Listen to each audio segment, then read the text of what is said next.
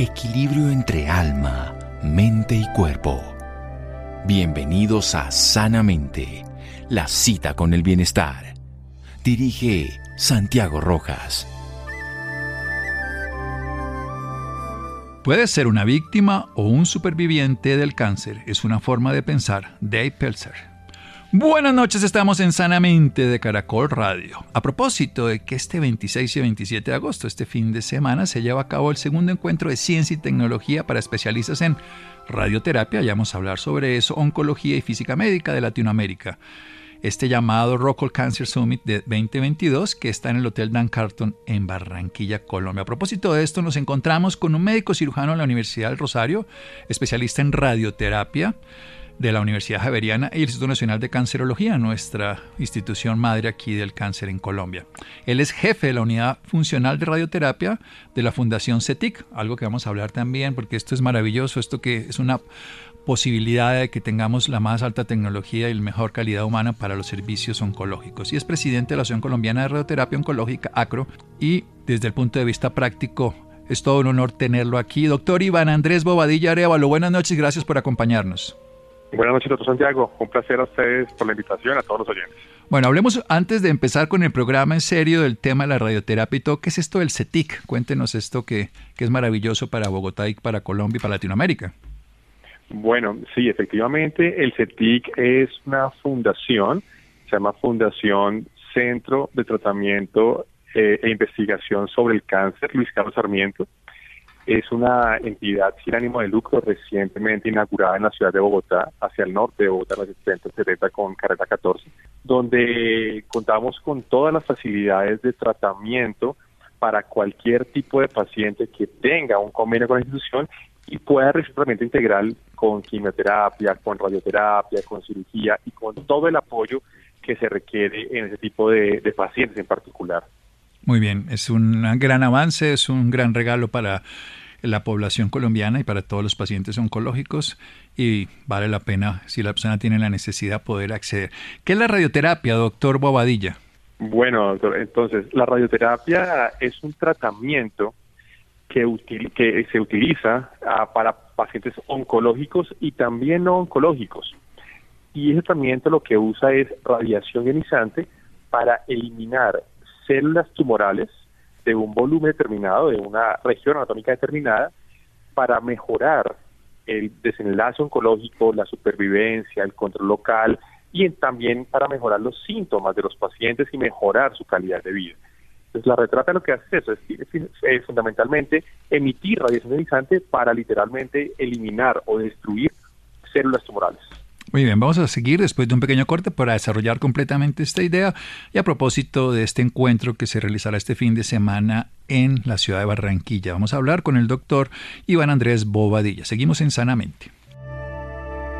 Síganos escuchando por salud. Ya regresamos a Sanamente. Bienestar en Caracol Radio. Seguimos en Sanamente. Seguimos en Sanamente de Caracol Radio, el doctor Iván Andrés Bobadilla Areva, los médicos cirujano de la Universidad del Rosario, especialista en radioterapia y en este momento jefe de la unidad funcional de radioterapia de la Fundación CETIC, que está aquí en la 170, abajo de la 10, entre la 14, y es un sitio maravilloso de una oportunidad de tener la mayor tecnología y la calidad humana para el servicio de los pacientes oncológicos. Es una fundación. Estamos hablando de qué es la radioterapia. Esta es una emisión de una radiación ionizante. Ahora podemos diferenciar la no ionizante, por ejemplo, la de los computadores, la del celular es no ionizante. En cambio, los rayos X, que, que están en radiografías, los gamma, en fin, son los ionizantes que elimina de alguna manera un grupo de células tumorales hasta cierto tamaño y localizados en un cierto lugar específicamente y que puede llegar entonces a suprimir los tumores, a destruirlos, aumentando la supervivencia, la calidad de vida y mejorando muchas veces incluso dolor, metástasis, todo esto hecho obviamente en un centro adecuado. Hablemos de esa diferencia, doctor, de lo ionizante y lo ionizante para diferenciar qué producen dentro de la salud y el cuerpo. Claro, nuestro enfoque principal es la radiación ionizante que es ese tipo de energía, en nuestro caso rayos X o rayos gamma, que interactúan con las células tumorales y hacen unos cambios eh, biológicos, físicos, metabólicos dentro de la célula, alterando su funcionamiento. y en las células tumorales, pues esa alteración del funcionamiento repercute en, el, en, la, en la muerte de esas células tumorales, ¿de acuerdo? La radiación no ionizante es aquella que no tiene capacidad de interactuar con las células del cuerpo y por ende no tiene ninguna repercusión ni en el funcionamiento ni en la biología de las células. Entonces es por eso que nosotros utilizamos la radiación ionizante para alterar el funcionamiento de las células y eliminarlas. Las células sanas, cuando son expuestas a radiación ionizante, sufren algunas alteraciones, pero ellas son capaces de sobrevivir. ¿Por qué? Porque son células sanas. A diferencia de las células eh, tumorales, ellas sí, al exponerse a ese tipo de radiación, mueren y se eliminan. Y esa es la forma o es el funcionamiento de la, de la radioterapia. Muchas personas se acuerdan con, digamos, unos malos acontecimientos de la radioterapia hace muchos años. Antes del programa le contaba la historia de principios del siglo pasado que se colocaba radioterapia corporal total como una investigación y que fue inadecuada por la neumonitis intersticial. ¿Cómo ha avanzado? ¿Cómo podemos decirle, y usted lo sabe y yo tengo la certeza también, porque conozco el proceso en los pacientes, esta transformación de una radioterapia que podría ser en este sentido agresiva para las células sanas y obviamente también las tumorales, hasta que llegamos a especificidad, que incluso podemos hablar de braquiterapia, de cosas más puntuales. Adelante, doctor Bobadilla. Perfecto. Justamente esa ha sido la evolución tecnológica de la radioterapia. La radioterapia es una especialidad muy antigua, eso tiene más de 100 años, eh, en que ha ido poco a poco evolucionando la forma de administrar la radiación. Y esa es la ventaja. Con el paso del tiempo, lo que hemos logrado es hacer tratamientos mucho más personalizados. Entonces, es decir, cada paciente que en este momento requiere un tratamiento con radioterapia es llevado a una tomografía de simulación, que es un TAC eh, muy parecido a los de diagnóstico. Y en esa tomografía nosotros delimitamos con mucho cuidado hacia dónde queremos dirigir la radiación, hacia dónde queremos administrar más dosis de radiación o menos dosis de radiación. Y en las tomografías también nuestra labor es identificar en dónde están los órganos sanos que queremos proteger al máximo de la radiación. Antiguamente, como usted lo mencionaba, eh, eh, era muy difícil por, por la ausencia de esa tecnología que disponemos ahorita, era muy difícil poder identificar la dosis de radiación que, recibía cada órgano. Y eso se traducía en toxicidad, en efectos secundarios y muchas veces el paciente abandonaba su tratamiento justamente por eso, por el efecto secundario existente. En este momento, la tecnología que va de la mano de la evolución de la computación nos ha permitido, nos permite evaluar con mucho cuidado el plan personal de cada paciente y definir diferentes técnicas de tratamiento con las cuales podemos administrar la radiación cada vez mucho más seguro, mucho más preciso y mucho menos tóxico. Cuando podemos hacer tratamiento así, es preciso eh, y con mucha seguridad, pues el paciente va a tener un desenlace muchísimo mayor, va a tener una mejor respuesta al tratamiento y por ende va a tener mayores tasas de curación y pues eh, va a sobrevivir mucho más con esta enfermedad. Así funciona eso. Bueno, ¿qué es esto de la simulación? Pues usted lo está nombrando, pero para complementar la idea que se le hace a los pacientes que van a recibir radioterapia. Entonces, en la simulación eh, es, es, la parte preparatoria, podemos decirlo así, de su tratamiento de radioterapia. El paciente es citado unos días antes, eh, el paciente se, se acuesta en un equipo de tomografía o en un TAC y allí tomamos un examen, un escáner o un, sí, un, un escáner de todo el del paciente y en ese examen determinamos cuál es la zona en la cual vamos a intervenir. Entonces, para el paciente es exactamente igual a una tomografía de diagnóstico. La única diferencia es que en ese escáner de, o en ese TAC de simulación eh, realizamos algunos sistemas de inmovilización del paciente. ¿Por qué? Porque la radioterapia eh, se hace, el tratamiento se hace por sesiones y lo que buscamos es que el paciente esté exactamente posicionado día tras día para que la radiación llegue siempre al mismo punto. Eso es lo que denominamos reproducibilidad del tratamiento. Entonces, en, esa tomografía de simulación, preparamos al paciente para que todos los días esté acostado en el equipo de radioterapia en la misma posición, una posición cómoda para el paciente, para que él pueda estar tranquilo los 5, 10, 15 o 20 minutos que lleva el tratamiento, la cada sesión, y él pueda estar eh, justamente recibiendo su tratamiento en el mismo sitio día tras día. Ese es el escenario de la tomografía de simulación. Sí, que es precisamente para que se pueda hacer a manera específica, segura, que en ese sentido. Exactamente, porque buscamos es eso, es determinar en esa tomografía de simulación, con ayuda de, computadores, como le decía, y, y programas de planeación, definir por qué sitio del cuerpo debe entrar radiación para que haga el menor daño posible. Y eso es lo que logramos ahorita. Ofrecer tratamientos muy seguros sin que cause eh, efectos secundarios a largo plazo en los pacientes. ¿Qué tipos de radioterapia se usan? O sea, ¿cómo, ¿cómo lo podríamos clasificar para el tratamiento de los pacientes? ¿Estas que se colocan directamente dentro del tumor, como la braquiterapia específica, los que se dejan en el cuello uterino? En fin, cuéntenos un poco para que el público lo entienda mejor. Efectivamente, el tratamiento de radioterapia se divide prácticamente en dos. Se divide en teleterapia, que es cuando administramos radiación desde una fuente alejada del paciente. Y la otra es la braquiterapia, que es cuando se administra radiación y esa fuente de radiación está dentro o en contacto con los tumores. ¿De acuerdo? La radioterapia eh, externa o la teleterapia, la que se administra fuera del, del paciente, se utiliza eh, mediante unos equipos que se llaman aceleradores lineales y son encargados de emitir rayos X de muy alta energía a diferentes partes del cuerpo. Y bueno, dentro de esa radioterapia externa también existen diferentes técnicas de tratamiento.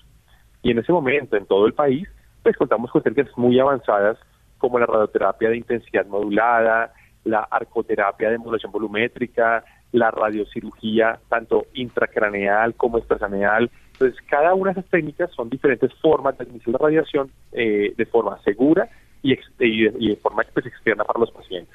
La otra rama que hablábamos es la braquiterapia, que la braquiterapia, como lo mencionaba inicialmente, es la administración de esa radiación con fuentes dentro del tumor y tiene mucha aplicabilidad en el, en el mundo en este momento y se utiliza en cánceres de próstata, en cáncer de uterino, de endometrio, lesiones de tejidos blandos, de mama. Entonces también tiene un, un gran volumen de pacientes, aún es eh, requiere su manejo con radioterapia, con braquiterapia, perdón, independiente de la, de la evolución tecnológica que tenemos, aún la braquiterapia sigue siendo un pilar fundamental en muchas patologías oncológicas.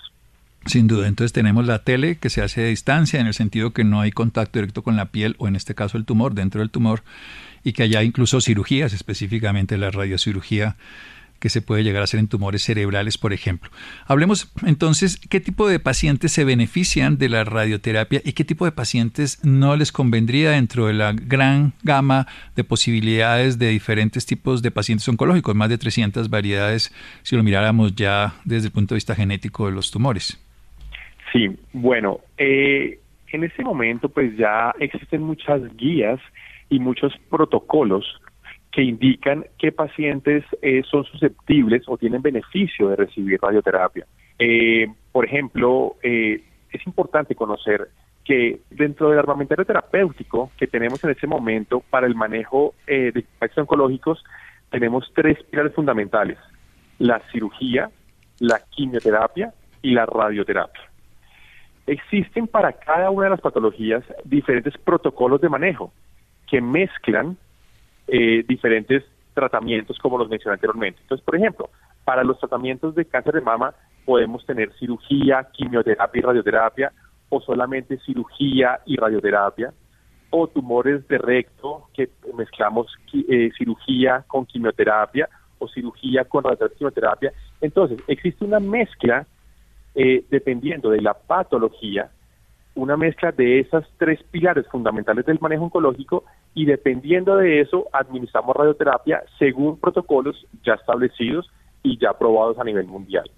Entonces, cuando un paciente es enviado a la consulta de radioterapia, pues lo que hacemos entonces es seguir el protocolo de manejo de ese paciente en particular. Bien, y de esta forma podemos eh, decir con toda claridad que todo paciente o dentro del 100% de los pacientes que tienen enfermedad oncológica, casi un 60% en algún momento de su enfermedad oncológica van a recibir radioterapia, bien sea como manejo único, como manejo complementario a otras técnicas o como manejo de, de síntomas o efectos paliativos.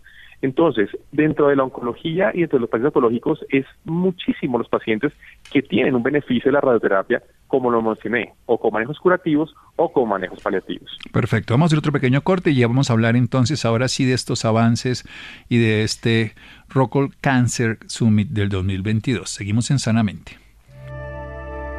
Síganos escuchando por salud. Ya regresamos a Sanamente. Bienestar en Caracol Radio. Seguimos en Sanamente. Seguimos en Sanamente de Caracol Radio. Iván Andrés Bobadilla Arevalo, nuestro invitado de hoy. Él es jefe de la unidad funcional de radioterapia de la Fundación CETIC. Nos está hablando a propósito de un evento que va a ocurrir este 26 y 27 de agosto, que es el segundo encuentro de ciencia y tecnología para especialistas de radioterapia, oncología y física médica de Latinoamérica. Esto va a ocurrir en la ciudad de Barranquilla, en el Hotel Dalcato. Nos está hablando de la radioterapia, esa radiación ionizante que altera el funcionamiento y elimina entonces las células tumorales, funcionamiento celular, que son células al fin y al cabo las que constituyen los tejidos tumorales también. La diferencia, por ejemplo, la del celular es una radiación no ionizante. Esta es como, como diríamos, la ionizante entra a, las casas, dentro de las casas, lo otro llega hasta la acera, hasta el andén, no va a hacer daño celular, no va a destruir, la usamos todo el tiempo en la tecnología. Se puede tener una muy buena acción dentro de diferentes tipos de procesos terapéuticos en oncología. Está la cirugía, que es el procedimiento para erradicar un tumor, puede ser de primera o de segunda intención en hacerlo inicialmente. O después, como se va en cada caso, puede ser una quimioterapia que genera la destrucción de las células, de, hay diferentes tipos, hay terapias dirigidas, hormonoterapia, vamos a preguntar un poco más porque esto se amplía desde el momento químico, incluso hay oral hoy en día, y está la radioterapia que nos está hablando que una braquiterapia que se coloca directamente dentro del tumor, específicamente como el de próstata, el endometrio, el de útero, o que se puede hacer a distancia, como puede ser tumores, en este caso de colon, tumor de mama, que también se podría colocar braquiterapia, se llama teleterapia. Precisamente, doctor Bobadilla, para a propósito de lo que van a hacer este fin de semana, cuéntenos un poquito, hay una radioterapia que es tomada, esta que se hace en el cáncer de tiroides, ¿en qué consiste? Bueno, realmente esa se llama la iodoterapia la iodoterapia consiste en ingerir eh, el medicamento radioactivo que se adhiere directamente a las células del cáncer de tiroides, ¿de acuerdo? Este tipo de de radioterapia eh, en, nuestro país no lo hacemos nosotros como médicos de radioterapia, sino lo hacen los grupos de medicina nuclear.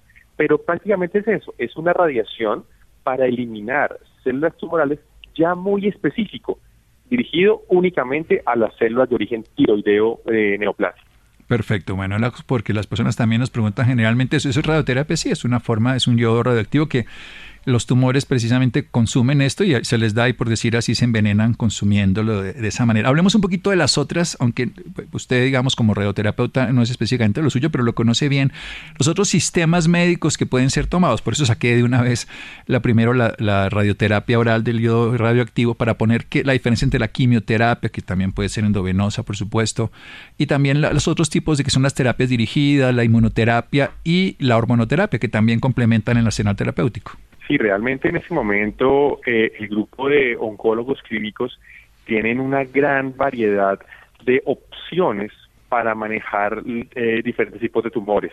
Usted lo mencionaba, está primero la, quimioterapia, que son medicamentos eh, citotóxicos, que lo que encargan es de eliminar de alguna forma o alterar el funcionamiento químico metabólico de las células tumorales para que se eliminen propiamente y eh, ya de última, de recientemente han aparecido los, los agentes eh, dirigidos con un target específico, donde gracias a los estudios genéticos, genómicos, al avance de la biología molecular, se han podido detectar diferentes puntos en los cuales si se ataca ese punto, podemos frenar una cascada de desarrollo de células neoplásicas.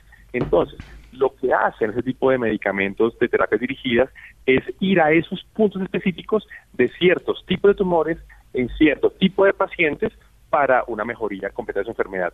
Y eso es lo que llamamos una terapia personalizada. Cada vez la oncología va progresando tanto en la parte de cirugía como en la parte de sistémica, como en la parte de radioterapia, en hacer tratamientos cada vez más personalizados. Y usted también mencionaba la parte de la inmunoterapia, que justamente es eso, ya está establecido que cuando hay un estímulo externo a los, a los sistemas inmunológicos o inmunitarios del paciente, también es importante. Y eso es lo que hace la inmunoterapia. Recordemos también que la radioterapia tiene también un efecto estimulador del sistema inmunológico de, de los pacientes. Y actualmente tenemos ya protocolos establecidos para buscar administrar dosis muy altas de radiación que de alguna forma estimulen el sistema inmunológico y de tal forma puedan eliminar eh, lesiones tumorales, tanto la que se irradia como la que no se irradia. Y eso es algo, muy interesante que se denomina efecto abscopal. Y ese efecto lo vemos, eso viene de, eh, estudiado desde el año 50, donde estamos haciendo radiación en un sitio, pero eh, la, la respuesta inmunológica hace que se eliminen tumores alejados de ese sitio que tenemos la radiación. Es algo muy lindo, es muy bonito y ya lo podemos también hacer. Desde el punto de vista práctico, los arsenales terapéuticos funcionan de una manera integral. Faltó mencionar la hormonoterapia, precisamente, que también es, esa sí que es una terapia muy antigua, tanto como la radioterapia, que se ha ido modificando y modulando, por ejemplo, en los cánceres de endometrio, en el cáncer de próstata y, por supuesto, en el cáncer de mama, cuando es hormonodependiente. Exacto, tiene toda la razón. La hormonoterapia es en este momento, eh, de hecho, en los, en los médicos de radioterapia utilizamos mucho el manejo hormonal específicamente en los pacientes con cáncer prostático.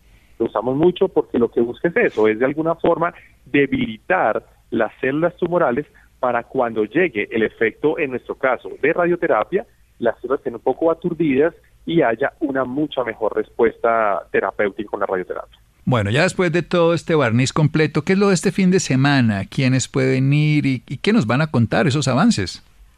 Bueno, la idea es que es una invitación abierta para toda la gente que esté interesada en conocer en la ciudad de Barranquilla todos estos avances que tenemos eh, en, la, en la radioterapia principalmente. Eh, van a tener conferencistas nacionales, conferencistas internacionales eh, y Rocol, que es una empresa que ha, liderado ese tipo de, de, innovaciones tecnológicas, de educación médica continuada, pues nos ofrece la oportunidad de poder reunirnos a todos en una sola sala y poder conversar, discutir, conocer, aprender eh, de ese tipo de tecnologías cada vez más interesantes, más importantes, que al final del día van a impactar en nuestros paquetes oncológicos, que es nuestra razón de ser. Es la razón de ser lo que nos formamos en medicina al fin y al cabo, y lo de este programa, que las personas se enteren precisamente de la salud, de la calidad de vida. Hablemos un poquitico de esa otra parte, y es lo que tiene que hacer un paciente. Ya hablamos de lo que hace el sistema, de lo que hace la medicina. En Colombia contamos con instituciones capacitadas, con un sistema de salud que además, por ejemplo, en el caso de los niños es 100% gratuito para los pacientes oncológicos, o sea que la disponibilidad del sistema es adecuada. ¿Qué tienen que hacer los pacientes dentro del estilo de vida? Sabemos que se puede garantizar que muchas de las enfermedades oncológicas, la OMS nos habla de que una tercera parte si cambiáramos hábitos de vida no la tendríamos. Cuéntenos un poco al respecto, doctor Bobadilla. Sí, yo siempre he considerado que la, eh, aquello que llamamos la vida saludable finalmente va a hacer que nuestro cuerpo, que es una máquina, se desgaste cada vez menos. Y esa vida saludable, es comer sano, eh, consumir lo que debemos consumir, disminuir al máximo esos alimentos que de pronto consideramos que no son muy buenos, bueno, el ejercicio es fundamental, el ejercicio, la actividad física diaria, el tomar el sol, el vivir tranquilo, eh, la vida con estrés también afecta a ese tipo de sistemas inmunológicos, eh, el hecho de tener pues, ambientes agradables de vida, ambientes de trabajo, todo eso que conlleva a una vida en total saludable, actividad física, ejercicio, bienestar, eh, alimentación, todo eso es lo que hace que nuestros cuerpos funcionen cada vez mejor y estemos expuestos a menos daños. Obviamente lo conocemos clarísimamente, el daño que puede hacer el licor, el daño que puede hacer el cigarrillo, ese tipo de cosas son las que tenemos que tratar de desechar y pasarlos a ese lado de la vida saludable que al final del día nos va a hacer que nuestro cuerpo funcione mucho mejor, que podamos vivir más tranquilos y que eh, tengamos menos riesgos de adquirir eh, algún tipo de enfermedades, sean neoplásicas o no sean neoplásicas. Sí, porque no solamente, evidentemente la primera causa de muerte en el planeta es la enfermedad cardiovascular, obviamente la segunda es el cáncer, pero no quiere decir que los hábitos de vida le sirvan solo para una, sino afortunadamente para todas. Es un buen estilo de vida. Hablemos un poquito de precisamente hacia dónde va la terapia y, y cuéntenos de la medicina genómica, de la genética involucrada en todo este proceso, porque ahí también se podría contar al respecto. Sí, todos los avances genómicos, genéticos, biomoleculares van mirando hacia un solo punto, y es hacia la cada vez la medicina más personalizada.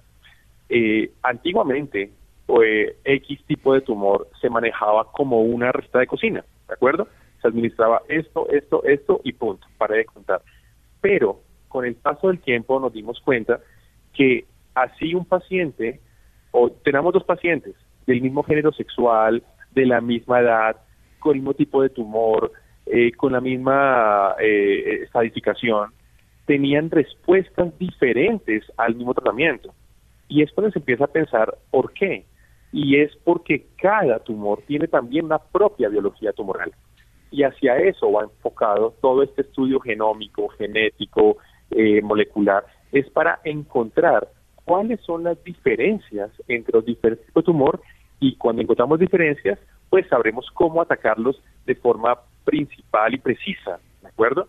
Porque, como les decía, no todos los tratamientos funcionan para todos los pacientes. Y en ese momento hay estudios muy importantes donde nos indican que de hecho la, la raza latinoamericana tiene una respuesta y un comportamiento diferente a las razas europeas o a las razas norteamericanas. Entonces, eh, los grupos de investigación actuales están enfocados en eso, en mirar cómo es el comportamiento de los tumores en nuestra población, cómo se comportan los tratamientos en nuestra población y así definir o confirmar que realmente cada tumor tiene una biología tumoral y no todo se puede manejar de la misma forma. Esa es la importancia de los estudios genéticos, genómicos y moleculares.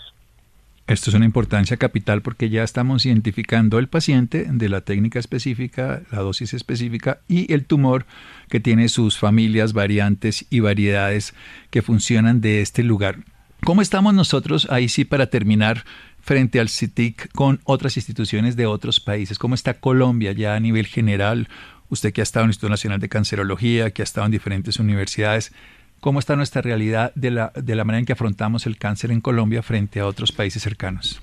Bueno, eh, desde mi punto de vista como médico de radioterapia, yo puedo decir que el avance tecnológico que tenemos en Colombia eh, estamos al mismo nivel de países eh, europeos y de Norteamérica, ¿de acuerdo? En nuestro país, eh, en este momento tenemos más de 60 unidades de radioterapia funcionando. Eh, hay escasamente algunos departamentos que no tienen radioterapia, pero la gran mayoría tienen al menos una unidad de radioterapia de alta tecnología. Estamos alrededor de más de 90 equipos de radioterapia funcionales en, la, en, todo el país y todos también, como le decía, de tecnología. Entonces, la parte de radioterapia eh, y las técnicas disponibles en, en Colombia, en todas las ciudades, en Bogotá, en el CETIC, están eh, a la vanguardia de lo que requieren los pacientes.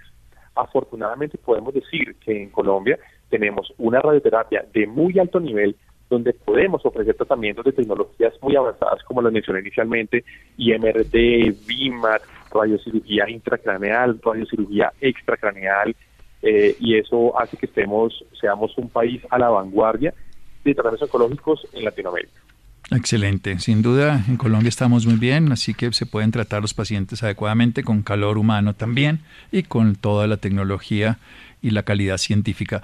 Ha sido un gusto, doctor Iván Andrés Bobadilla Arevalo. ¿Dónde podemos tener más información al respecto y unos datos profesionales, personales, de redes sociales, lo que usted considere para alguna persona interesada en comunicarse con usted? Claro, con muchísimo gusto. Eh, yo eh, manejo actualmente redes sociales en Instagram y en, Twitter, Iván Bobadilla 77. Ahí me pueden contactar eh, y mi correo electrónico institucional es ibobadilla.fctic.org con muchísimo gusto eh, estaré recibiendo algunas comunicaciones, preguntas, dudas, lo que necesiten. Estamos para ayudar. Y del evento de este fin de semana, Iván Bobadilla 77 en las redes sociales y bobadilla.fctic.org ya para el correo personal, en este caso de la empresa. Pero desde el punto de vista de la, asistencia este fin de semana, más información del Rockall Cancer Summit 2022. Claro que sí, estaremos en un evento en la ciudad de Barranquilla. Eh, el evento académico será el día sábado, nuestro próximo sábado. Ahí estaremos dispuestos. Al, si alguien quiere contactarme personalmente, los esperamos. Vamos a manejar, eh, como les mencionaba anteriormente, conferencias nacionales, internacionales, una amplia gama de tecnología en radioterapia, avances de última, eh, de última tecnología, avances de punta, donde podremos compartir espacios, compartir conocimientos, discutir, aprender. Entonces esperamos que, contemos con una muy buena participación, que estoy seguro que va a ser así. Excelente, doctor Bobadilla. Muchas gracias. Descanse. Entonces digo muchas buenas noches, que esté muy bien. Muy bien, seguimos en Sanamente de Caracol Radio. Los interesados, Iván Bobadilla 77, su página, sus redes sociales y bobadilla.fctic.org, su correo. Seguimos aquí en Sanamente de Caracol Radio. Síganos escuchando por salud. Ya regresamos a Sanamente. Bienestar en Caracol Radio. Seguimos en Sanamente. Seguimos en Sanamente de Caracol Radio. ¿Cómo atender las heridas en casa? Así vamos a escuchar a Isidro. Isidro, buenas noches. Muy buenas noches para todos nuestros oyentes y muy buenas noches para el doctor Santiago. Una de las preocupaciones que siempre tenemos en casa es cómo cuidar o cómo sanar mejor las heridas. ¿Qué pasa si me corto? ¿Qué pasa si tengo un accidente en casa? Por eso hoy hemos decidido invitar al doctor Donovan Ruiz. Él es médico de la Universidad Central de Ecuador. Además tiene una especialización en cirugía vascular. Es docente universitario y es también el vicepresidente de la Sociedad Ecuatoriana de Cirugía Vascular. Doctor, muy buenas noches y gracias por estar con nosotros aquí en Sanamente. Buenas noches. Para mí poder compartir el día de hoy acerca de estas heridas, conversar un poco de esto que ocurre muy cotidiano y que se convierte en una emergencia, porque uno como médico puede decir, no, solo es un rasguño, una cortadura muy simple. Pero cuando uno se pone en el plano de padre, de familiar y de ese ser querido que sufrió esta cortadura, esta herida, a uno ya le llama la atención y ahí sí se convierte en una emergencia para uno. Usted dice o utilizó una palabra que me parece que es puntual para describir esto, cuando ocurren los accidentes. Quizás a veces no estamos preparados para que ocurran estas situaciones. ¿Cómo prepararnos por si tenemos algunas heridas, algunos pequeños accidentes en casa que necesiten ser controlados? Fundamental es primero saber cuándo, cómo y, por qué debo reaccionar en ciertas circunstancias. Usted también me acaba de recalcar algo muy puntual, eso, la palabra emergencia. O sea, uno no está esperando, o sea, esto ocurrió porque ocurrió. Jamás uno tuvo planificado, porque si uno tuviese planificado, conllevaría a que ya tenga estructurado lo cual va a ser mi siguiente paso. Pero algo que nos está preguntando es interesante. ¿Qué debo yo tener? ¿Cuál es mi herramienta? Cuando yo me, encuentre frente a este tipo de emergencias, lo más cotidiano, debo tener un botiquín. Y este botiquín tiene que estar bien equipado con la finalidad de que, de que me permita no padecer y no sufrir más allá cuando necesite algo puntual con este tipo de circunstancias que se puedan manifestar.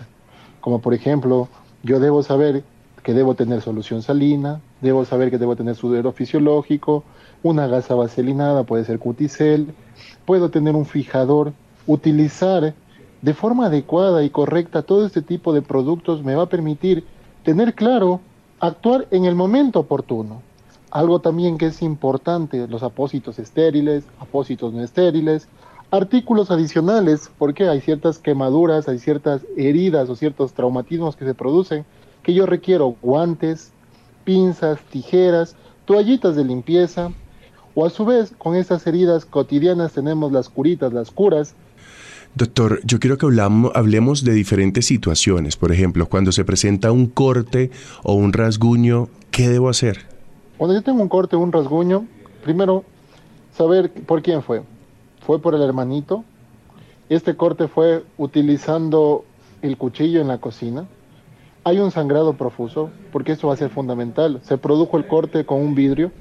Cuando hay la presencia de cuerpos extraños, llámese usted un vidrio, llámese usted restos de, productos de desecho dentro de la herida, yo debo lavar profusamente, quitar toda esta esto que está dentro de la herida, este cuerpo extraño.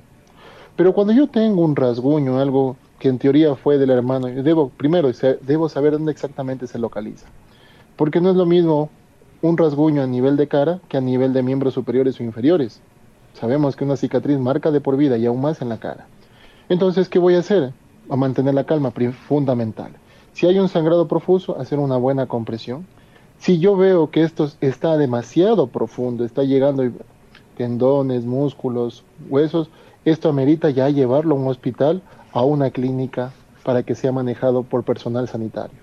Pero cuando es algo muy superficial, algo que yo estoy en un momento que no cuento para salir de la emergencia, ¿qué debo hacer? Debo manejarme, primero mantener la calma, segundo, lavar la herida, retirar los desechos que se estén encontrando dentro de la misma. Posterior a esto, yo debo tener claro cómo voy a cubrir la herida. Una vez que ya quité y una vez que ya controlé el sangrado, voy a tener que cubrir con algo que me permita que no se me infecte, que no entren microorganismos dentro de la herida y que conlleven a una complicación a posterior. Doctor, otra situación que pasa mucho en la casa son los raspones y de estas sí que a veces no sabemos qué hacer. Cuando hay estos raspones, terrible, ¿no? Estuve, montando bicicleta, estuve yendo a ciclear con esto que estamos actualmente representándonos en Latinoamérica, en la vuelta, nuestros ciclistas, tanto ecuatorianos como colombianos. Y también me entró ese espíritu de ciclista. Entonces me caigo, tengo un, un raspón tremendo a nivel del miembro inferior. ¿Qué debo hacer? Voy a lavar esa herida, voy a lavar con solución salina o suero fisiológico. Si no tengo esto, agua, agua hervida, con temperatura normal. Retiro si hay polvo, hay, qué sé yo, también ciertas basuras dentro de la herida. Retiro todo esto y posterior a esto voy a colocar una gasa vaselinada con la finalidad de que no se me pegue, no se me pegue, porque tenemos la costumbre de poner la gasa seca. Y esta gasa seca que conlleva a que se me pegue, se forma una costra, comienzo a retirar y me duele y es dificultoso. Uno como adulto aguanta, pero un niño pequeño no es así. También es importante utilizar aquí una gasa impregnada de eucerit, como es el cuticel, con la finalidad de que me promueva la cicatrización, porque ojo, este tipo de raspones, este tipo de heridas pueden dejar una marca, pueden dejar una cicatriz hacia, hacia futuro. Claro, otra cosa que ocurre mucho, doctor, y, que uno no sabe a veces cómo reaccionar, o que ya tiene la, la, cultura popular de échese agua fría, es cuando nos quemamos. ¿Qué ocurre cuando estamos cocinando, estamos en ese momento en la casa y de pronto nos quemamos o alguien de nuestra familia se quema? ¿Qué es lo primero que deberíamos hacer y qué tan cierto es esa solución, eh, digamos que tenemos todos de agua fría, agua fría que eso soluciona todo? Bueno, en una quemadura uno debe plantearse exactamente en qué lugares se encuentra la quemadura. Es a nivel facial, es a nivel de, mal, de, palmas, es a nivel de genital, porque ¿qué ha ocurrido? Agua caliente, se, se nos vira, se nos voltea la taza de agua caliente del tinto y nos quemamos. Y si esto está, no estamos bien cubiertos, ¿qué conllevó? A que se formen unas flictenas y dependiendo del grado de profundidad, dependiendo la zona, va a requerir la atención. Si yo tengo que fue solo una quemadura a nivel de miembros superiores, no, no, está comprometido muy extensamente, es una quemadura de, segundo grado de tipo superficial, ¿qué debo hacer? Primerito, la flectena voy a reventarla sin quitar el techo, es decir, yo tengo la ampolla como tal, o la flictena, y, se llena de una, en el interior tiene agua, y tiene una capa como un techo. Voy a hacer un orificio muy pequeño y voy a drenar a eliminar ese líquido que se encuentra en el interior. De ahí me están preguntando cómo lo lavo, qué hago, agua fría. El agua fría, como ya está expuesto, causa una mayor irritación, mayor dolor.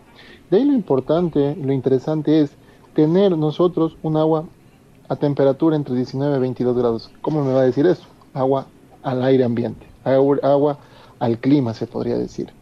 Con la finalidad de no poner más allá un factor externo que cause un traumatismo peor dentro del tejido, dentro de esa herida que ya duele por sí porque está expuesto ciertos nervios y ya están destruidas ciertas estructuras anatómicas. Entonces, lo fundamental, lo valioso aquí es saber tener una, un suero fisiológico, tener solución salina o agua hervida, pero a temperatura normal.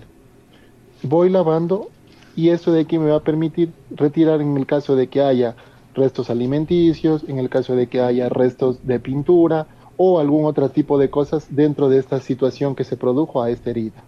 Digamos que cuando pasan estas situaciones generalmente siempre los tratamos en casa. ¿Cuándo ir al médico? ¿Cuándo alguna de estas situaciones, el raspón, la quemadura, es necesaria la intervención de un personal médico? Por ejemplo, si es a nivel facial, si es a nivel de área perineal, es decir, los genitales que estén involucrados, a nivel de palmas, es mandatorio llevarlo donde el médico. Si esta quemadura, esta herida es muy profusa, por ejemplo, un sangrado, nos cortamos, estuvimos, el día de hoy quise ser el chef de la casa. Lo típico, estuve cocinando y por desgracia se me corta el dedo. Y están involucradas estructuras como cuáles, un tendón o un vaso sanguíneo que produjo un sangrado profuso. Y la sangre es alarmante. Entonces, ¿qué debo hacer? Si esto es muy profundo y no calma con la compresión, porque lo indicado es hacer una compresión donde hubo el corte con este sangrado, entre uno a tres minutos con la finalidad de que se forme el tapón, de que se forme ese coágulo y no comience a seguir sangrando. Si esto no se controla, es mandatorio llevarlo al donde el profesional sanitario. ¿Por qué? Porque él va a tener las directrices adecuadas, idóneas, ¿para qué? Para que no cause un problema hacia futuro, especialmente en los niños, porque los niños son los más propensos a sufrir este tipo de heridas de tipo cotidiano. Doctor Donovan, muchísimas gracias por estar con nosotros aquí en Sanamente. Muchas gracias, para mí es un honor poder compartir con ustedes. Feliz noche, que descanse. Gracias, igualmente. Gracias Isidro, gracias a Mario y a Ricardo Bedo, ya que ese con una voz en el camino con Ley Martín, Caracol piensa en ti. Buenas noches.